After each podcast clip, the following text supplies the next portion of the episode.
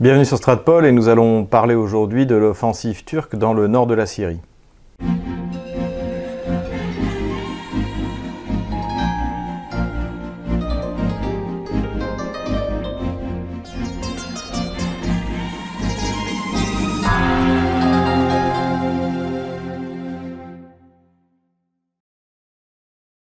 Nos auditeurs doivent le savoir, il y a deux jours, eh la, Turquie a lancé une offensive euh, dans le nord de la Syrie contre les Kurdes donc, qui s'y battent, et notamment pour le, compte des Occidentaux. Cette opération amène plusieurs commentaires. Le premier commentaire, eh c'est que comme nous l'avions annoncé dès le début de l'intervention occidentale euh, en Syrie, tôt ou tard, tous les pays euh, où les minorités kurdes sont présentes eh se mettront d'accord pour annihiler toute euh, possibilité d'avoir un État kurde dans l'un ou l'autre des quatre pays donc, euh, où il y a des Kurdes. Hein, je rappelle, il s'agit de la Turquie, il s'agit de l'Iran, il s'agit de la Syrie et il s'agit de l'Irak. Donc aucune surprise euh, vis-à-vis de cette opération et les cris d'orfraie qu'on a pu entendre chez les Occidentaux eh ne changeront absolument rien, euh, particulièrement ceux eh de la diplomatie française et d'Emmanuel Macron, mais également ceux de euh, Benjamin Netanyahou, dans la mesure où eh c'est la décision de Donald Trump de cesser d'intervenir dans cette région et de mettre fin euh, à l'intervention américaine. Et il faut souligner que non seulement Donald Trump est le seul président depuis euh, bien longtemps, le seul président américain depuis bien longtemps à ne pas avoir déclenché de nouvelle guerre, mais c'est celui qui s'apprête à en finir une, ce qui est extrêmement rare, eh c'est euh, quasiment 30 dernières années. Le Conseil de sécurité de l'ONU s'est réuni et n'a accouché d'aucune résolution, puisque personne ne sait exactement quoi faire contre la Turquie, qui est, rappelons-le, la deuxième armée de l'OTAN.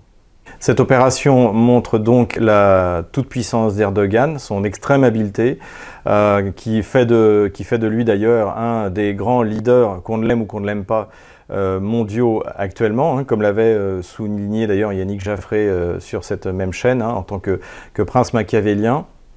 Mais cela appelle également un autre commentaire. Les Occidentaux ont utilisé les Kurdes, non pas euh, parce qu'ils les aimaient particulièrement ou parce qu'ils prenaient fait et cause pour leur cause indépendantiste, mais euh, parce qu'ils avaient besoin d'infanterie. Et pourquoi avaient-ils besoin d'infanterie? Eh bien parce qu'ils euh, ont menti, et notamment la France a particulièrement menti, en soutenant que la population syrienne se rebellait contre Bachar el-Assad. Si ça avait été le cas, eh il y aurait eu de véritables armées, une véritable armée d'opposants à Bachar el-Assad, d'Arabes, qui euh, auraient pu être soutenus par les Occidentaux. C'est d'ailleurs ce qui a été euh, tenté à plusieurs reprises. Et finalement, on s'est aperçu que soit eh bien, les, matériels qui étaient livrés étaient détournés vis-à-vis des bandes islamistes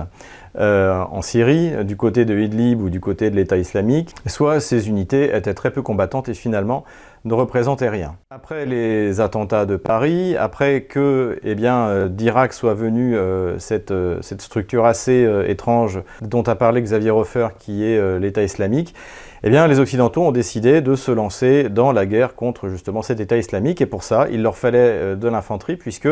les Occidentaux sont toujours dans le concept de guerre zéro mort, c'est-à-dire que, eh peuvent fournir euh, de l'appui aérien, euh, pourquoi pas euh, de l'appui d'artillerie, mais de l'infanterie pour aller déloger les takfiristes au sol, ça c'est beaucoup plus compliqué. C'est d'ailleurs ce qu'avait souligné le colonel Le Grillet dans son fameux article dont nous avons déjà parlé dans notre vidéo sur la gauche française et la guerre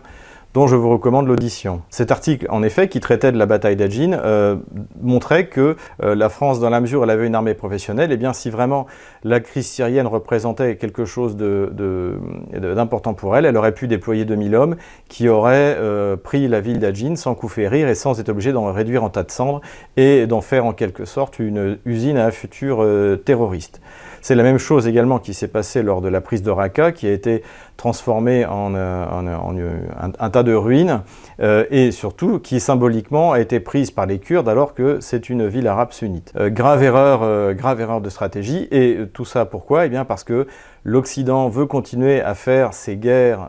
impérialistes, alors que, eh il n'en a plus les moyens parce qu'aujourd'hui, les, les mères de famille des soldats français, même des soldats professionnels, ne veulent pas qu'ils meurent dans une guerre, dans une guerre dont ils ne comprennent rien et qui n'implique pas directement les intérêts de la France. Et encore une fois, si tant est que cette guerre avait impliqué les intérêts supérieurs de la France, dans ce cas, oui, les soldats français doivent être capables de mourir. Et dans ce cas, pourquoi, euh, pourquoi ne pas les envoyer? Alors là, après les événements récents qui viennent de se passer au sein de la police française, on peut se poser des questions également sur la loyauté de, certains soldats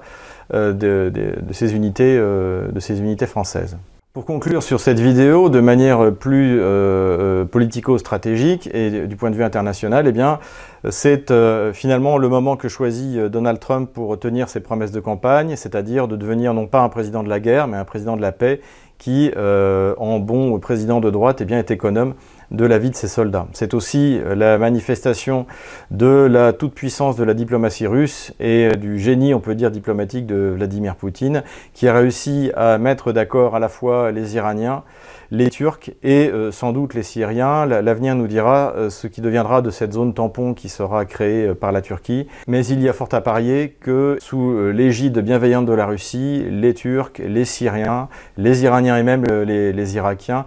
trouveront un, modus vivendi qui permettra d'assurer la sécurité de la région. Et quant aux Kurdes, eh bien ma foi, c'est leur destin, ça a toujours été comme ça. Leur erreur a sans doute été de faire une fois de plus confiance aux Occidentaux, mais en même temps c'est difficile de trouver des excuses à leur, euh, bêtise, euh, dans la mesure où la fin de euh, cette aventure était prévisible, et finalement il n'arrive rien d'autre aux, Kurdes que ce qui est arrivé à Noriega, à Milosevic, ou encore à Saddam Hussein plus récemment. Si cette vidéo vous a plu, euh, n'hésitez pas à mettre un pouce bleu, n'hésitez pas à vous inscrire à notre chaîne YouTube, à vous inscrire à notre lettre d'information et à faire un don. N'oubliez pas que notre compte PayPal a changé, il sera dans la description de cette vidéo.